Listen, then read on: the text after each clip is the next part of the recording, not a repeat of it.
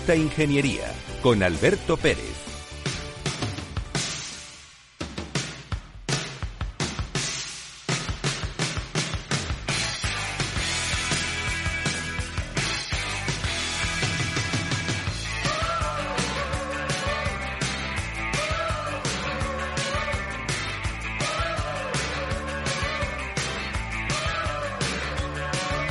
La que tú quieras. Ahí va, que se cuela ahí la voz. Buenos días España, buenos días ciudadanos. Estaba hablando con Miki. Feliz año, Miki. Eh, ¿Lo has pasado bien? Me dice si con la cabeza se ha divertido. Se ha dejado el pelo largo, se ha puesto barba. Margarita, buenos días, ¿cómo estás? ¿Todo bien? ¿Eh? ¿Te has divertido? ¿Has comido mucho turrón? ¿Te has atragantado con las uvas? Esto es Conecta Ingeniería, queridos amigos. Eh, la situación es eh, la que es y empezamos el año. José Antonio Galdón. Muy buenos días, Alberto, y feliz año y feliz año industrial, ¿no? A, todos los oyentes. ¿Crees que vamos a retomar el vuelo aquí en nuestro país llamado España y vamos a, a crecer este año? ¿Se espera un año 2023 en el mundo industrial potente? Bueno, yo siempre soy optimista y si vamos a crecer o no también va a depender mucho de lo que seamos capaces de hacer todos y cada uno de nosotros. Siempre confío en las posibilidades de los profesionales y de la sociedad en su conjunto. Muy bien, pues queridos amigos, no nos queda más remedio que comenzar siendo los reyes de la mañana de los miércoles. Otro año más en este programa Conecta Ingeniería, y que es un programa del Colegio Profesional de Ingenieros Técnicos e Industriales de Madrid, que está funcionando muy bien, le está gustando mucho a la gente y que cada vez más alcanzamos un nivel muy alto de, personas que vienen al programa y que cuentan cosas que le gusta a la sociedad. Porque la labor nuestra como, como ingenieros es darle a la sociedad la información para que la pueda coger, tocar y ponerla en práctica. ¿No es así? Exactamente, Alberto. Yo creo que tienes que estar muy orgulloso. Creo que el programa Conecta Ingeniería está llegando. Está, estamos conectando. Estamos conectando precisamente con toda la sociedad y en gran parte también se debe, se debe a ti. Pues muchísimas gracias por el piropo, pero desde la movilidad que me tiene que caracterizar, aquí lo importante son los oyentes. Así que vamos a darles todo lo que podamos desde nuestro corazón. Vamos Comienza Conecta Ingeniería.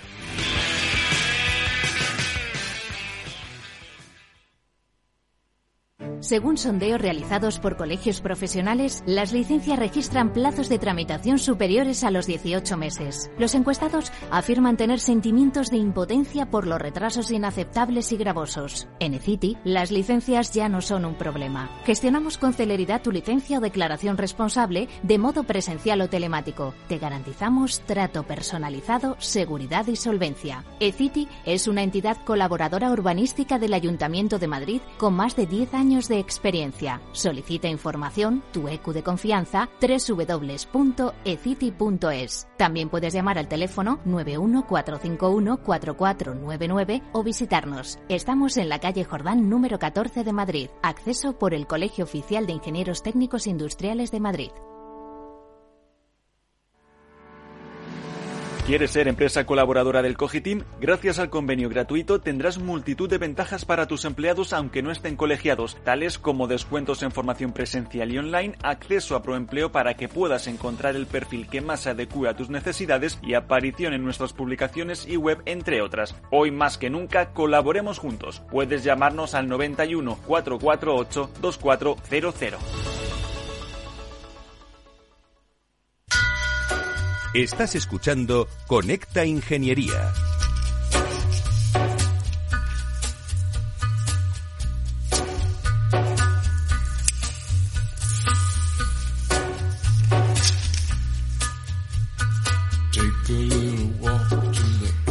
Buenos días Alberto, ¿qué tal estás?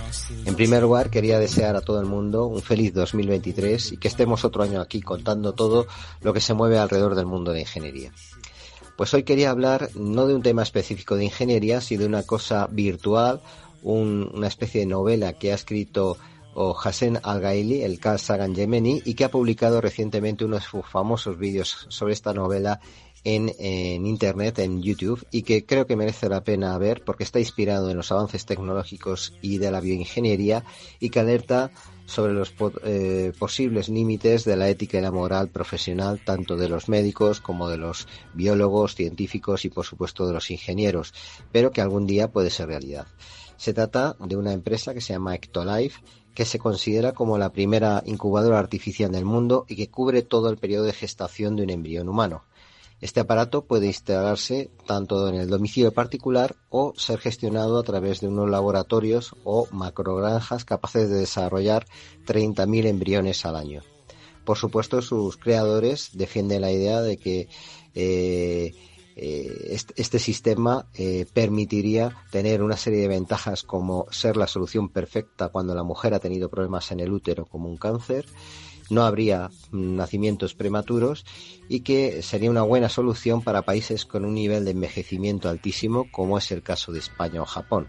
El desarrollo del bebé estaría eh, garantizado porque estaría aislado de posibles infecciones exteriores y además evitaría el dolor o los problemas médicos del parto del embarazo de la mujer.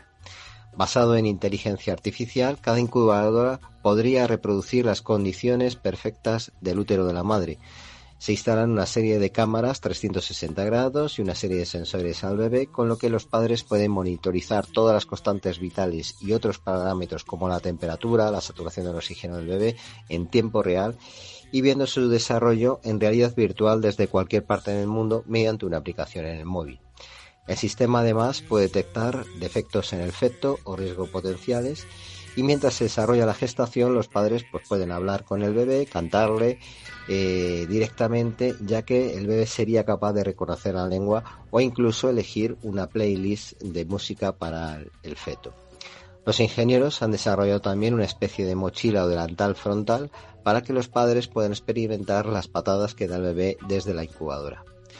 La alimentación se produciría mediante dos bioreactores que envían los nutrientes y el oxígeno necesario a cada uno de los bebés de forma customizada por inteligencia artificial a través de un cordón umbilical artificial. El segundo bioreactor eliminaría los residuos que produce el bebé que podrían ser reciclados mediante unos nutrientes eh, con enzimas que, eh, que podría volver a alimentar el propio bebé. Sería un sistema cíclico. El siguiente paso sería desarrollar genéticamente el embrión con paquetes que modifiquen el ADN y que pueden elegir el color de los ojos, del pelo, el de la piel, la altura o incluso el nivel de inteligencia. Por supuesto, todo este sistema funcionaría con energía renovable. Así que mm, esperemos que esto sea ficción y que no convirtamos el mundo en un nuevo matriz. Y la llave la tenemos, por supuesto, gran parte los ingenieros. Y eso es todo, amigos ingenieros.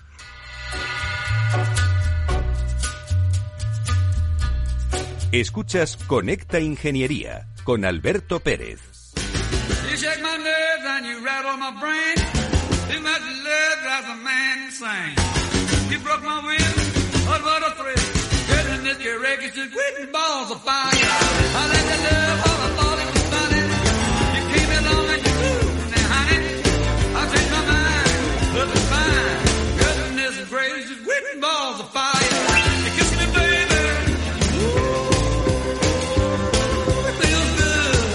Bueno, pues estamos aquí de nuevo, después de esta noticia que nos ha contado Rafa Cano, que parte de la idea de una persona que sale de su cerebro, se sienta delante de un papel, coge un bolígrafo de color negro, azul, rojo, púrpura o lo que sea y comienza a escribir.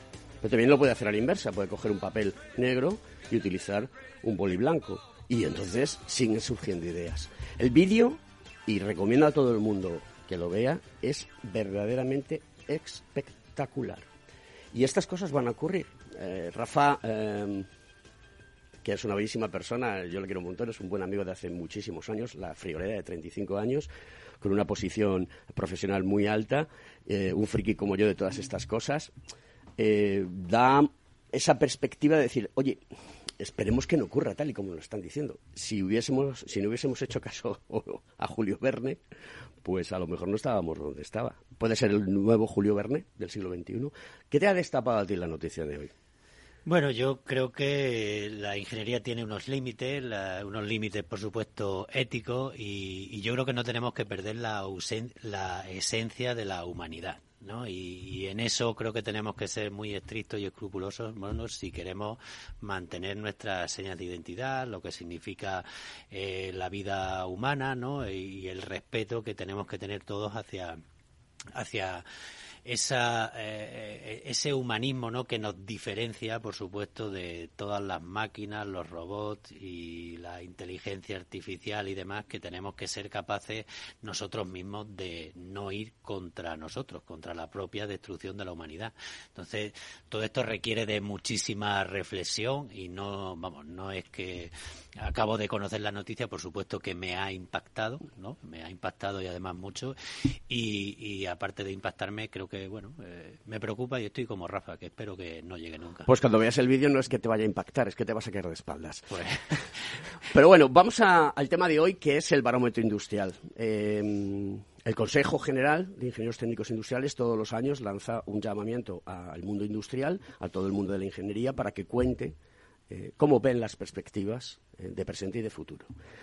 ¿Qué insights, qué cosas podemos eh, destacar de todo este trabajo que magníficamente se lleva a cabo? Y además de todo, no solamente colabora el, el Consejo de Ingeniería Técnica Industrial, sino que colaboran más entidades. Y me gustaría que lo contases y pusieses en valor el esfuerzo que se hace para tener ese pulso. Bueno, sí, el, barómetro industrial, que ya es el sexto barómetro industrial que realizamos, este año, pues bueno, al final no deja de ser una, una encuesta, un análisis de la percepción que tienen los, y creo que aquí es donde quiero también enfatizar mucho eh, la importancia de lo que tiene, de, que, tiene el barómetro, es una encuesta que responden en este caso, profesionales que trabajan por y para la industria, es decir, que conocen perfectamente el estado de la, de la situación industrial en el día a día y que además eh, son profesionales cualificados, en este caso de la industria. Más de 3.500 ingenieros han contestado este año el,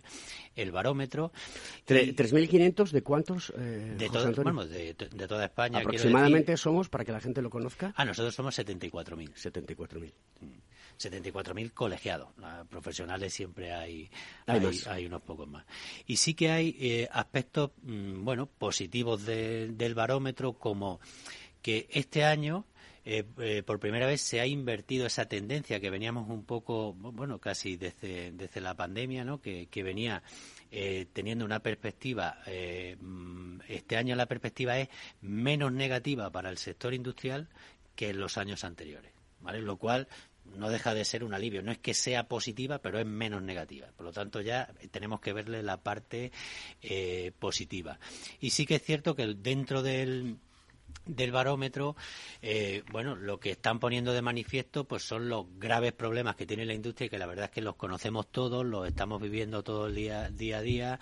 Eh, podemos hablar de la inflación, podemos hablar de la rotura de cadenas de stock, de los problemas de suministro de determinadas materias primas y podemos hablar también, por supuesto, de los precios de la energía que son eh, muy importantes en algunos sectores industriales, pero que en la práctica totalidad del sector industrial tiene también eh, cierto cierto peso, ¿no? Eh, por lo tanto, las empresas lo que buscan siempre es una estabilidad.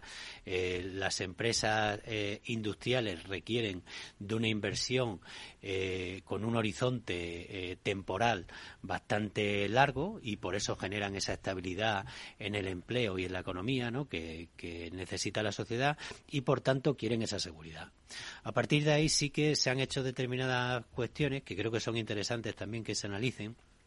Eh, eh, se les preguntó un tema muy de actualidad, ¿no? Pues qué piensan ustedes que, se debe hacer con las centrales nucleares, ¿no? Si, eh, si se les debe alargar la vida o si deben cumplir con los plazos que tenían, ¿no? Pues para, para el cierre, que, que tenemos que recordar que empezaría en el 2028 y lo que han dicho, el, más del 75% de los encuestados es que quieren que, eh, que serían favorables a que se alargue la vida de las centrales nucleares, con todas las medidas de seguridad, por supuesto.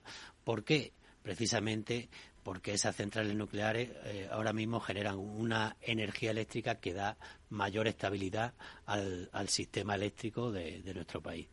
La mayoría, prácticamente el 92%, consideraban que se tenía que cambiar el modelo por el cual, eh, tal y como funciona el sistema eléctrico español.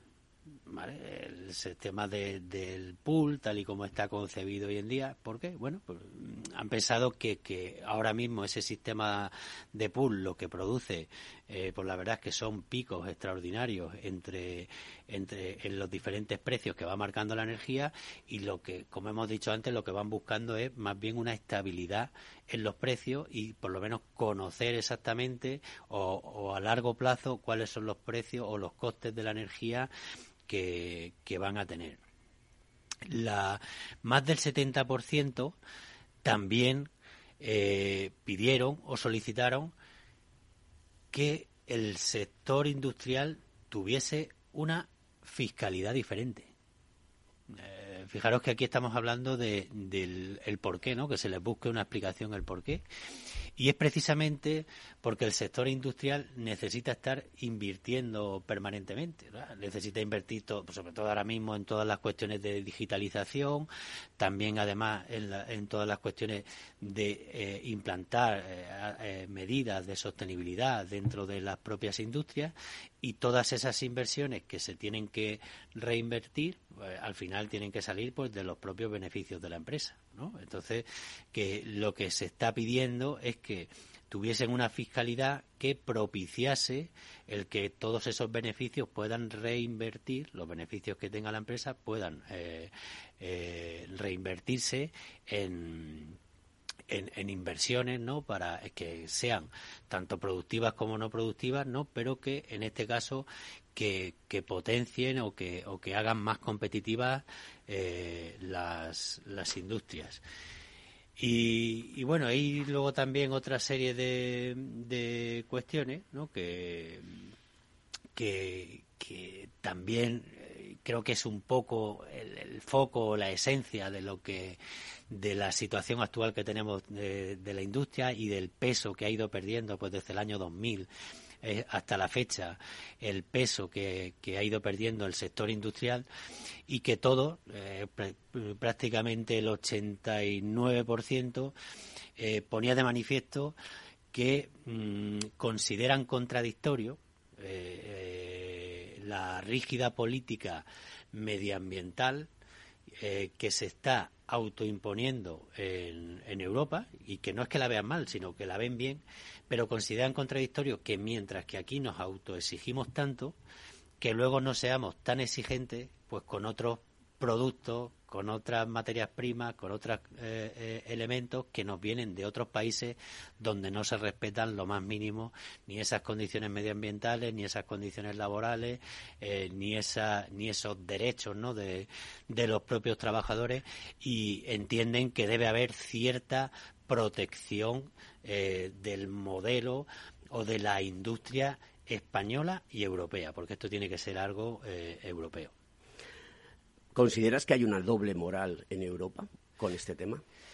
Sí, yo, yo no es que lo considere yo, también lo están diciendo todos los expertos, ¿no? En esta, en esta materia y de hecho me consta en la última reunión que estuvimos en el, en el foro de alto nivel de, para, para la industria española en el ministerio con la, con la ministra hasta incluso eh, se puso de manifiesto y de hecho que es algo que ya están tratando a nivel europeo, a nivel de los diferentes eh, eh, ministerios de industria europeos, viendo cuáles serían o cuáles podrían ser, eh, de alguna forma, ciertas medidas para eh, proteger o para que se ponga en valor los productos fabricados eh, en, Europa, en España, cumpliendo pues todos esos requisitos tanto de seguridad de homologación de productos como todos aquellos procesos que se siguen en la, en la fabricación de los mismos.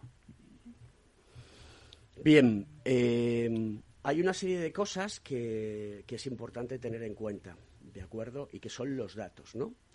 Eh, la cuestión es la siguiente. Antes de la pandemia, mm, nuestras cuentas como país estaban tocadas, ¿vale? Y España no tenía reservas, ¿vale? tenía una gran dependencia de las commodities y de las inversiones extranjeras, como por ejemplo el tema de los vehículos. Lo comentábamos antes tomando un café, ¿no?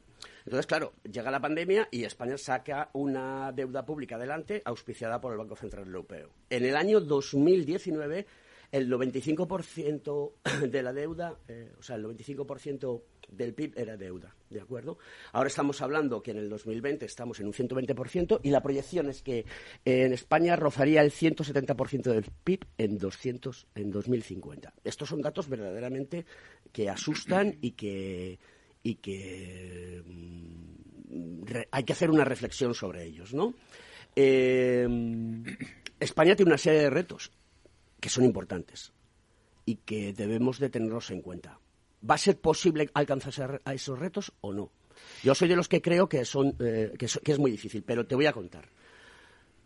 Mayor tasa de ocupación del factor trabajo, no la tenemos. Aumento de la productividad, no la tenemos. Reducción de la tasa de temporalidad en el empleo y, la desaparición de ese empleo eh, temporal y hacer un, un empleo, vamos a decir, perpetuo, el aumento de la presión fiscal, tú hablabas antes. Si producimos poco y generamos poco, no tenemos una presión fiscal muy alta. De hecho, en España la presión fiscal es más baja, de acuerdo que en el resto de Europa. Pero si tenemos una producción, la presión mm, eh, fiscal será más alta y eso generará que la diferencia entre deuda y, o sea, entre gastos e ingresos se compense y podamos tener una mejora de los servicios.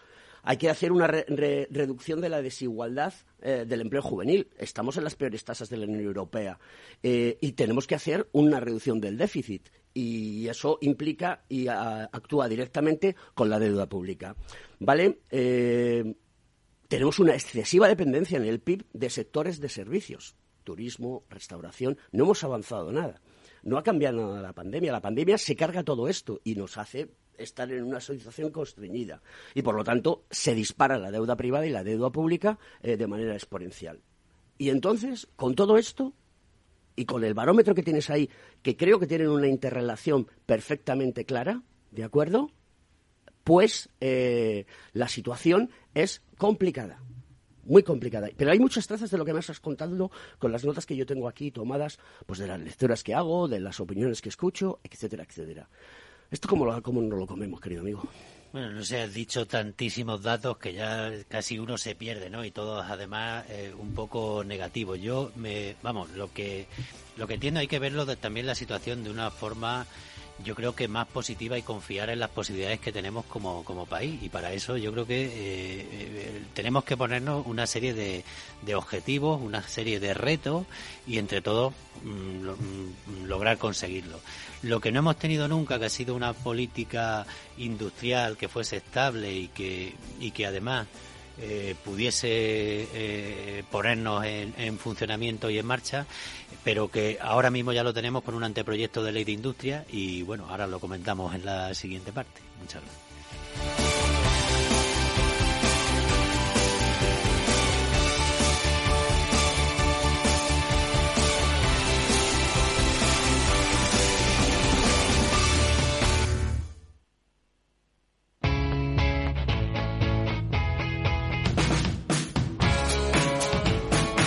Economía despierta. Capital Radio.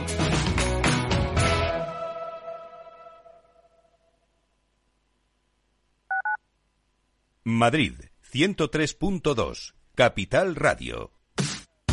Los viernes en Capital Radio te proponemos descubrir y comprender las estrategias de empresas con éxito que servirán de inspiración y ejemplo para la tuya. Escucha Metaempresas, un programa presentado por Andrés Arenas con la presencia y los consejos de expertos en distintas áreas y profesores de reconocida trayectoria. Todos los viernes a las siete y media de la tarde, Metaempresas, Capital Radio.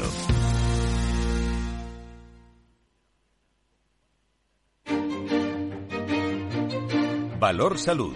Tiempo de salud. Su actualidad, sus personas, sus empresas. Todos los viernes a las 10 de la mañana en Capital Radio, con Francisco García Cabello.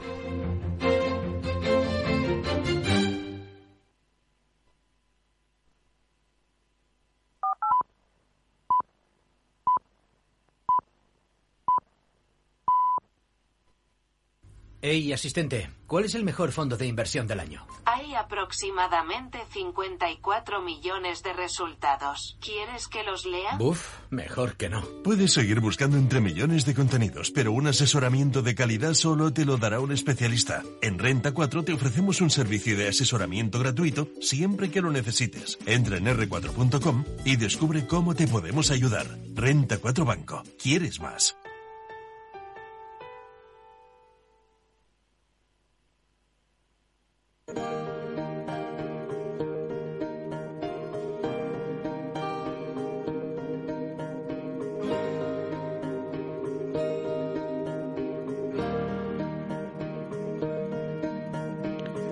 Buenos días, don Alberto, queridos amigos y amigas radioyentes. Muchas gracias por darme la oportunidad de seguir aquí con todos ustedes un día 4 de enero para contarles, como siempre, noticias relacionadas con la salud, los seres humanos, las personas con discapacidad. Y en este caso, querido Alberto, eh, vamos a hablar de algo que puede ser muy práctico y es que la verdad, con estos atracones que muchas personas se han dado a comer langostinos, pues puede que en un momento determinado pues sufran cosas eh, bueno malas como pueden ser infartos y demás. Si tuviéramos el instrumento del que hoy voy a hablar para prevenir infartos, otro gallo cantaría. Como bien dice usted, porque si no me como mucho tiempo de mi posible intervención, vengo a contar mi noticia cortita, pronto y al pie. En este sentido, querido Alberto, vengo a contarles a los radio oyentes que se ha creado una eh, tirita inteligente capaz de detectar infartos, ni más ni menos. Un equipo de ingenieros de la Universidad de California, San Diego, ha inventado esta tirita electrónica que, como digo, a modo de parche, es capaz de llevar a cabo una monitorización de biomoléculas en tejidos profundos, incluida la hemoglobina.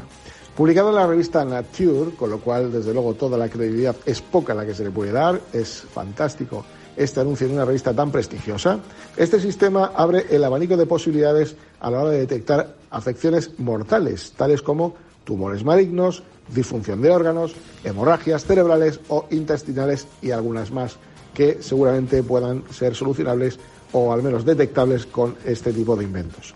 La cantidad y la ubicación de la hemoglobina en el cuerpo, como bien se sabe, brindan información crítica en muchos aspectos sobre la perfusión o acumulación de sangre en lugares específicos. Los dispositivos muestran un gran potencial en el monitoreo cerca de grupos de alto riesgo, lo que permite intervenciones oportunas en momentos muy urgentes. Y además, acertando en el diagnóstico, podemos resolver situaciones casi casi mortales. La monitorización, querido Alberto, continua, eh, puede ayudar al diagnóstico de determinados patrones sanguíneos y por consiguiente a su tratamiento. La investigación muestra cómo este sensor supera las limitaciones de los métodos actuales. En definitiva, para entendernos, el dispositivo se adhiere a la piel y permite una monitorización no invasiva, importantísimo, a lo largo de eh, un largo plazo de tiempo, ya que es capaz de hacer un mapeo tridimensional de la hemoglobina con una resolución espacial submilimétrica en tejidos profundos. De esta forma se puede lograr un alto contraste en otros tejidos y amplía el rango de moléculas detectables. los traductores eh, piezoeléctricos reciben las ondas acústicas que procesan en un sistema eléctrico para construir el mapeo espacial de las biomoléculas emisoras de ondas. En definitiva, un invento tecnológico que nuevamente sigue estando al servicio de la humanidad. Eh, y esto es todo por hoy, queridos amigos. Eh, seguramente el miércoles habrá más. Felices Reyes. Espero que se porten ustedes muy bien y que le traigan muchas cosas los Reyes. Un abrazo, amigos.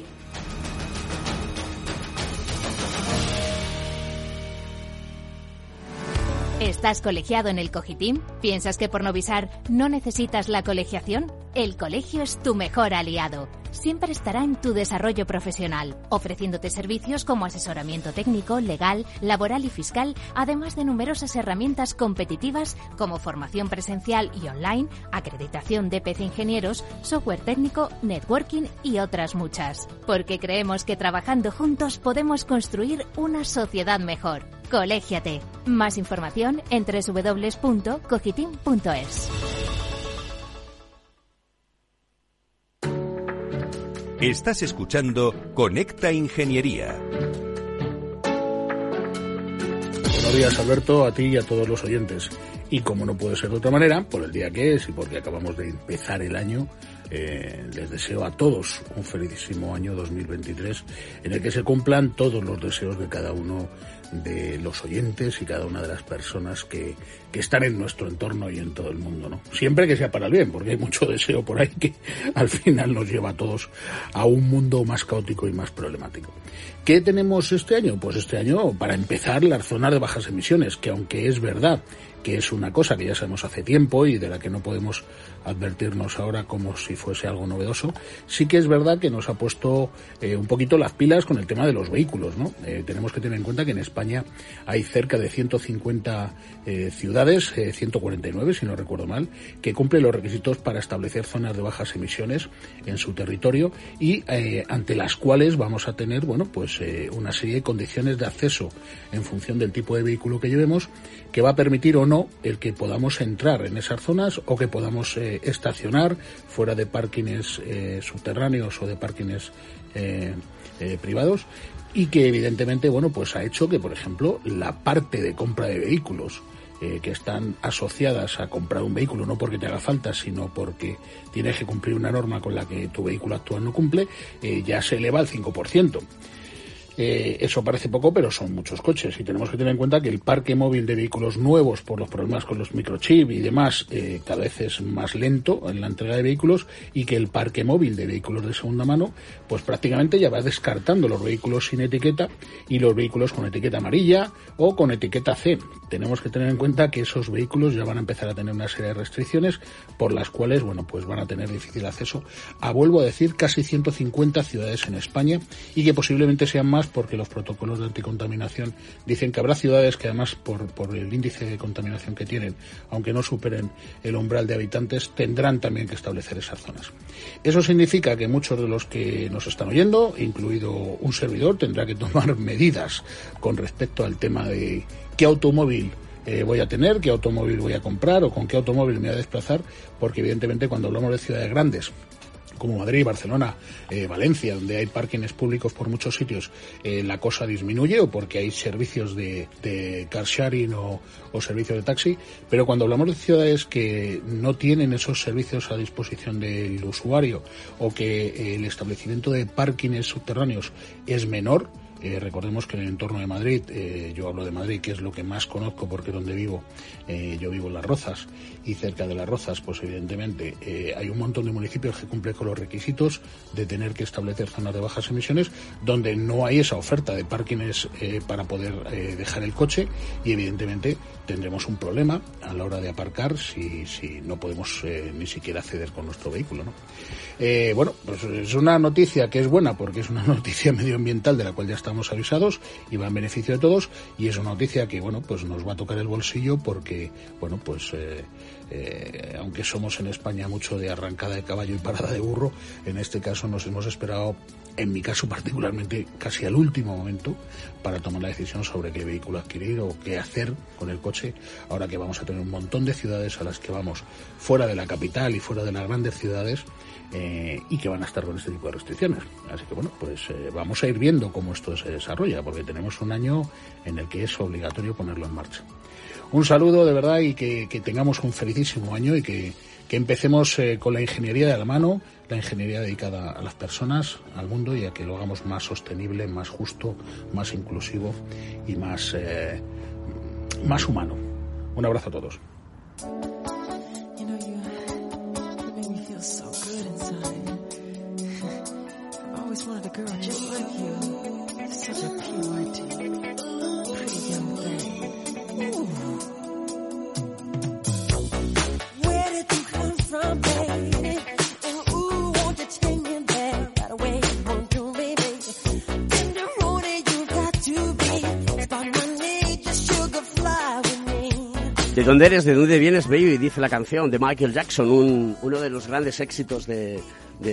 lo que llamaban, que era el ritmo del pop.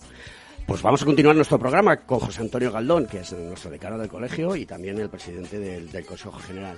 Estábamos hablando eh, aquí ahora, cuando estábamos escuchando la publicidad y las noticias, eh, de los PERTE. ¿Qué pasa con los PERTE? ¿Esto, ¿Esto no se le ve color? Bueno, también es algo que, de hecho reflejó en el, barómetro, ¿no? Sí que salía en una de las preguntas se hablaba de que, bueno, de que solo el 12% de todos los encuestados eh, en este caso eh, reconocía haber recibido ayuda ¿no? a través de los fondos Next Generation. Eh, lo cual eh, es un poco, es un dato negativo, por supuesto, porque es algo que para el cual la pequeña y mediana industria yo creo que es la que más necesita este tipo de, de inversiones, ¿no? como hemos dicho antes, para digitalizarse, crecer y ser más competitiva y, pone de manifiesto que, algo precisamente no está funcionando lo bien que debería. Pues eh, es cierto, porque además de todo ahora se ha cambiado la cúpula, porque no funcionaban las cosas. Y no sé cuánto tiempo quedará para que esa deuda pública que España solicitó al Banco Central Europeo, que se la ha concedido, que además de todo somos uno de los países, junto con Italia, que más dinero, en teoría, nos han propuesto recibir, porque son economías que están tocadas, porque tienen una deuda pública muy grande, y, claro, si no, la Unión Europea se puede ver desbancada eh, ante una situación de crisis económica en este tipo de países. Es un tema muy preocupante y a mí me preocupa y debemos de, de alguna manera hacerle entender a nuestros políticos que esto ya no es una cuestión política, que no es una cuestión de progresismo, que no es una cuestión de derechos eh, de las personas, que si la gente está cubierta y la gente está atendida y socialmente tenemos un país que funciona, eso es progresismo, claro que es progresismo, pero para eso hay que meter dinero. Si es que esto está inventado hace mucho tiempo, vivimos en un sistema capitalista y el que quiera que lo entienda y el que no quiera que no lo entienda, pero la realidad es esa. Sí, claro, no. El objetivo de los fondos será eh, crear una nueva generación. Yo creo que se está hablando así y entonces había una apuesta decidida eh, por el por el, por el sector industrial en este caso, los 11 grandes PERTES estratégicos. Además, ahora hace muy poco eh, se anunció también un nuevo PERTE para la eh, transformación sostenible ¿no? de, la, de la industria eh, española, lo cual también viene a ser un impulso, pero claro, lo que no se puede quedar en anuncios, ¿no? Ese, e, e, esos PERTES, ¿no? Ese, esa capacidad de, de, inversión, esa inyección de dinero tiene que llegar a las empresas. Y yo lo he dicho más de una vez. Yo creo que eh, el problema, la burocracia, la gestión de todas las administraciones, porque esto es algo de todas las administraciones, ¿no? Que al final son las que tienen que poner los fondos en Next Generation eh, en manos de las empresas. Creo que está fallando eh, un poco por la excesiva burocracia ¿no? que, exigen todo este tipo de ayuda y que quizá la administración pues no está preparada ¿no? pues para, para llevarlas a cabo. Y yo lo decía que era el momento de la confianza en, en los empresarios, ¿no? que era el momento de, de primero dar, primero ofrecer y luego pedir responsabilidades. Pero hay que basarse en esa confianza, en esa responsabilidad, tenemos que ser capaces de, de, de, que eh, los empresarios que están arriesgando todos los días eh, su dinero, que, que están eh, poniendo en marcha, en funcionamiento todas sus industrias, de alguna forma tenemos que facilitarle que tengan el dinero cuanto antes, que lo inviertan cuanto antes, que empiecen a producir cuanto antes y que precisamente todos esos datos no económicos que, que estaba comentando antes Alberto puedan revertirse. Necesitamos producir más y necesitamos producir mejor, ¿no? Y eso será un poco lo que podrá, en este caso, paliar todos los problemas que tenemos, tanto financieros, económicos como país.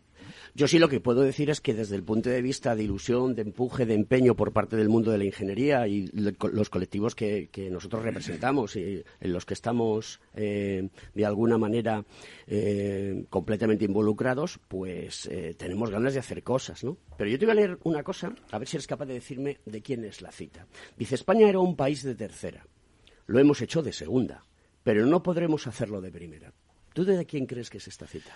Pues no lo sé, pero de alguien que no es muy optimista, digo yo, porque claro, no me atrevo a decirte el nombre, Claro, la, cita, la cita es esta eh, y obviamente todas las citas tienen su contexto. Mira, esta cita es de Enrique Mújica, que fue ministro de Justicia en el año 88 hasta el año 91 eh, y la hizo en el Comité Federal del PSOE, que se celebró en el año 1992, donde se debatió el programa electoral para, para el periodo 1992 y 1997. Recuerdo a la gente que en el año 92 gobernaba el Partido Socialista y que se llevó a cabo la Expo Universal y se llevaron a cabo las Olimpiadas. Yo sigo pensando que España tiene un programa estructural muy grande que arrastra desde hace muchísimo tiempo y que nadie le quiere poner remedio porque aquí lo que prima es el interés de los políticos. Y, ya sabes que soy muy crítico. Y, no, y aquí no se hacen proyectos para, para 20, 30 años, no se hacen. Entonces se va dando patadas al balón y lo han hecho todos los gobiernos que, han gobernado, de un corte o de otro, me da exactamente igual. Y todo esto perjudica a la industria. Y la industria es el motor de la economía de un país, porque si no hay industria, no hay economía. Y creo que tenemos que tener muy claro, todos, que ya no valen utilizar las mismas fórmulas. Una de las cosas que estábamos comentando antes, oye, sí, mira, necesitamos eh, personas que, que, sean, que, tengan talento, que yo no le llamo talento, le llamo ganas de hacer cosas, y que no generen lo que está pasando ahora mismo. Lo comentábamos en el desayuno, ¿no? es decir, eh, eh, hay un, una, una, especulación brutal en el mundo de las energías renovables, donde hay personas asalariadas que están ganando 200.000 euros bruto año, porque no hay profesionales que se hagan cargo de esto. Yo no sé si la gente es consciente de lo que son 200.000 euros bruto año que probablemente sean 100.000 euros, eh, algo menos de 100.000 euros al año, dividido entre, entre 12 pagas. Eh, o, de entre 14, que la gente eche la cuenta del dinero líquido que entra dentro de, de, una familia o de una persona. ¿no? Esto, esto no se puede comer así. Yo es que veo que el nivel trópico es enorme.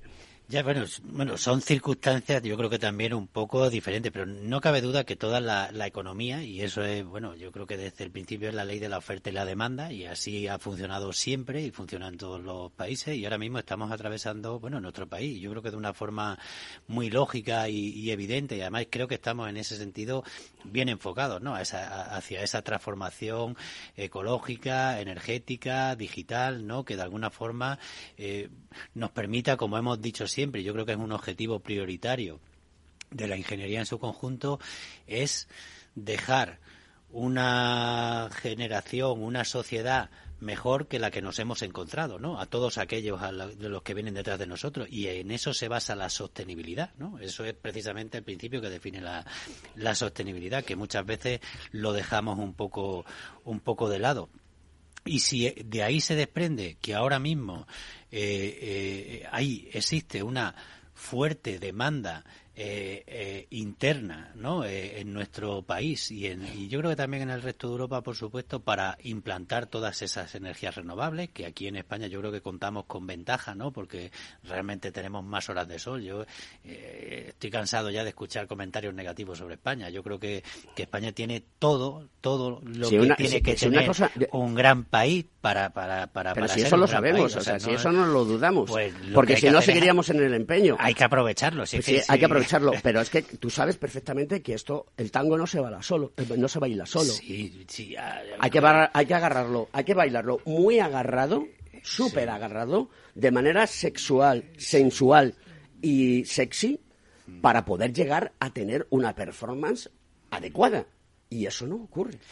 yo no sé, eh, escuchaba un programa de radio hace tiempo que siempre preguntaban, bueno, ¿y cómo están ustedes? Y decía, eh, no me acuerdo ahora mismo de la persona, se me ha olvidado, dice, a pesar del gobierno, todo muy bien, o algo así.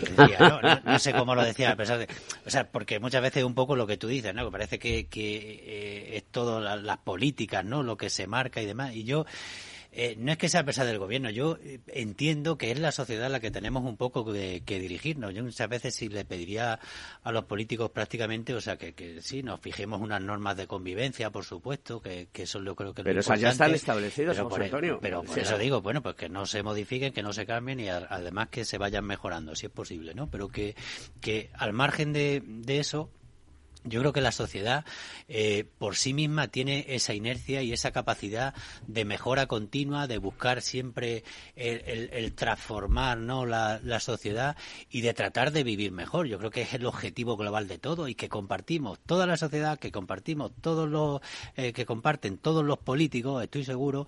Y, claro, yo hay ciertas cuestiones que, quizás es un comentario muy personal mío, ¿eh? o sea, no es tampoco, pero yo creo muchas veces que eh, la ideología no es buena para eh, tomar determinadas decisiones a nivel eh, político y estratégico. Yo claro, yo siempre pienso que bueno que si todos fuésemos ingenieros, no, los dirigentes y tal, pues veríamos las cosas de otra de otra forma, ¿no? Seríamos más pragmáticos en determinadas cuestiones y quizás eso tampoco sería bueno. No, pero aún así sí que soy de los que piensan que bueno que, que hay cosas eh, del día a día mucho más sencillas que cuando eh, se trata de incorporar la ideología a determinados conceptos que no llevan esa carga ideológica eh, terminan fastidiándose y terminan un poco enrareciendo el ambiente, ¿no? Eh, eh, yo que sé, ahora hay muchísimo ruido, siempre hay ruido a nivel político y no sé qué, y yo creo que quizás la gente no está en eso, no está en ese ruido, está más en el día a día en su trabajo, en su familia, en sus amigos, en tratar de, de vivir mejor y, muchas veces determinadas cosas porque quieres que te diga. Yo creo que no interesan a nadie ni la, benefician. La cita que has mencionado de todo mejor a pesar del gobierno, ¿no? ¿De Eh, quién era? Es, es de, del doctor Carlos Rodríguez Exacto, Brown, Carlos Rodríguez Brown, que efectivamente. Es un, economista hispano-argentino y que Sí, es sí. catedrático de la Universidad Complutense y es un tío que tiene las cosas muy claras, lo hace muy bien. Y, y, bueno, es muy buen amigo de la casa de, Sí, sí. eh, aquí en Capital Radio y mi compañera Laura Eras eh, le ha hecho algunos TikTok que están muy bien y que merece la pena. Bueno, pues Carlos Rodríguez Brown dice eso, ¿no? Eh, pero mm, el mundo en los próximos años eh, va a cambiar radicalmente, ¿no? Dicen que eh, no habrá trabajo, trabajo para todos, por lo cual habrá una renta básica universal.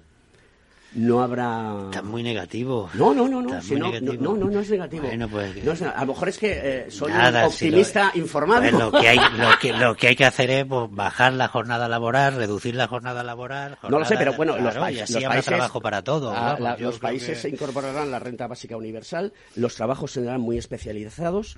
eh, dicen que se legalizará la marihuana. Imagino que será que será para que para que la gente flipe en colores y no se preocupe de las cosas y no haya revoluciones. De hecho, creo que en Nueva York se ha legalizado ya la marihuana y que huele a marihuana por las calles que tira para atrás. Esas son las últimas noticias que tengo de gente que ha ido a Estados Unidos en, a Nueva York. Y luego después que eh, habrá lo que es el low cost del entertainment, es decir, que podrás acceder a todo lo que es el divertimento y el entretenimiento directamente a un precio muy razonable. De hecho, eh, en Hollywood hay ahora mismo una revolución porque eh, las plataformas eh, digitales que generan eh, contenido audiovisual, lo que conocemos como plataformas de, de- de Netflix, Amazon, eh, por ejemplo, Apple TV y muchas otras plataformas que hay, Dazan, etcétera, etcétera, etcétera, etcétera, etcétera, pues están preocupadas porque la gente se está desenganchando.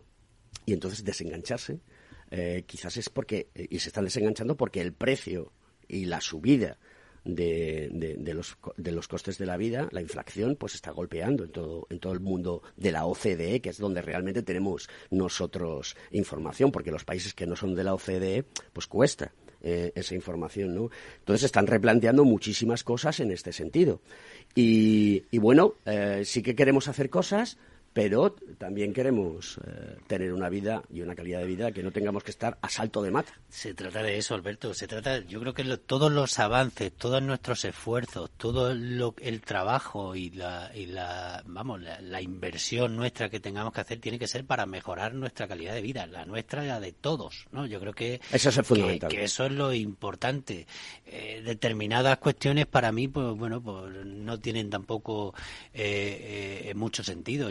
Si, si se pueden evitar eh, condiciones de trabajo duras, si se pueden evitar eh, situaciones peligrosas, si se pueden evitar, eh, mm, eh, no sé, muchísimas situaciones que nos perjudiquen.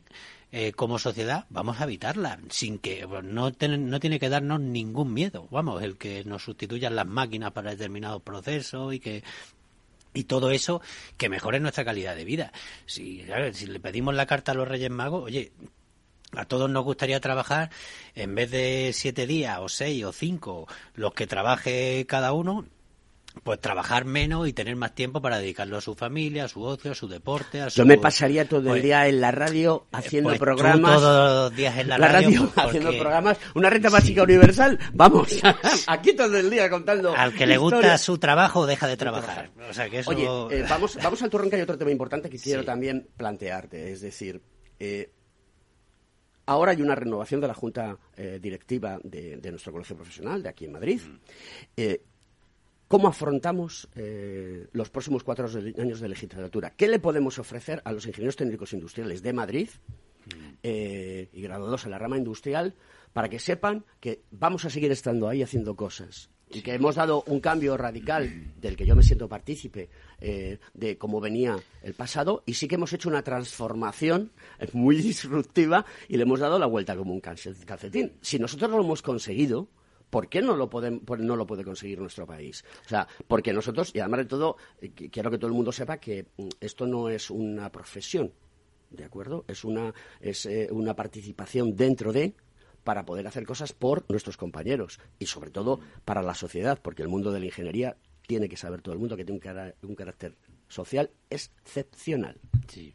Efectivamente, Alberto, como tú bien has comentado, bueno, hemos recibido mm, prácticamente el, el- apoyo mayoritario del colegio, ¿no? Hemos sido al final la única candidatura que se ha presentado, lo cual, eh, claro, viendo la lectura positiva significa que, que los colegiados eh, confían en el, en el proyecto que hemos estado llevando durante estos últimos cuatro años, que ha sido un proyecto con muchísimas dificultades, pero al final lo ha sido un proyecto con dificultades para todo el mundo. Hemos pasado La una pandemia. pandemia de por medio y tal, y sí que es cierto que hay determinados proyectos, ¿no? Pues que no que han, han tenido que ser paralizados o, o aplazados, ¿no? Para para poder ponerlos en marcha. Pero lo que sí que hemos querido hacer es un colegio abierto, un colegio eh, que sea, que esté integrado totalmente en la sociedad, que tenga participación de todos los colegiados.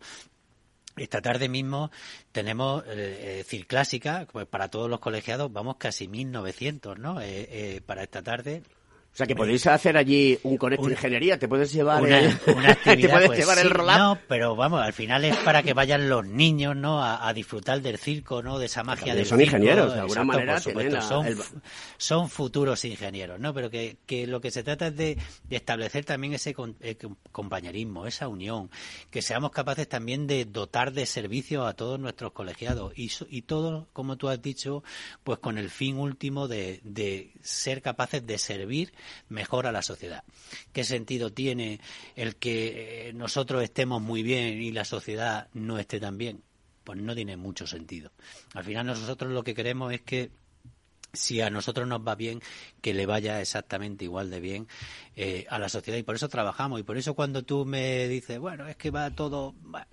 Yo soy de los que piensa que si entre todo y cada uno de nosotros hace un poco, a pesar de los pesares, vamos a dejarlo ahí, la situación eh, seguirá avanzando y seguirá avanzando en sentido positivo.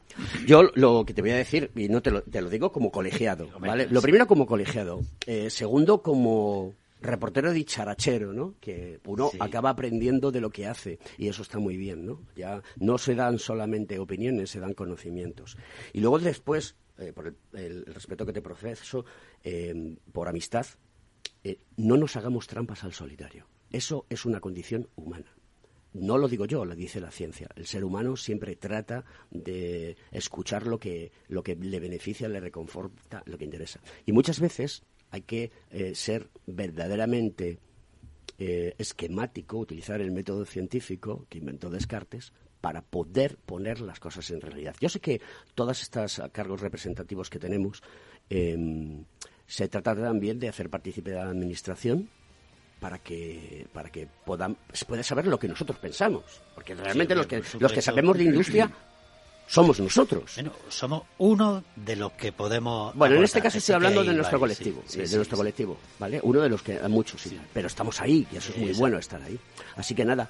Bueno, José Antonio, pues hoy es un placer tenerte aquí, inaugurar el año contigo, eh, darle un abrazo muy fuerte y feliz año a todos nuestros compañeros y a todas las personas que nos escuchan y a toda la sociedad española y seguir disfrutando otro año más de radio, de comunicación y seguir contando las muy buenas cosas que hacemos. Y también contando las cosas mal que hacemos porque también haremos cosas mal. Hombre, no por somos supuesto, perfectos. y así se lo vamos a pedir también a los Reyes Magos, ¿no? Pues que nos dé esa fuerza, esa ilusión y ese optimismo y ese empuje que necesitamos para transformar o seguir transformando esta sociedad en algo mucho mejor. Pues queridos amigos, esto es Conecta Ingeniería, los Reyes de Mañana de los miércoles y además de todo somos el programa del Cogitón aquí en Capital Radio y le pedimos a los Reyes lo mejor de lo mejor de lo mejor para todos nosotros Queridos amigos, hasta la semana que viene.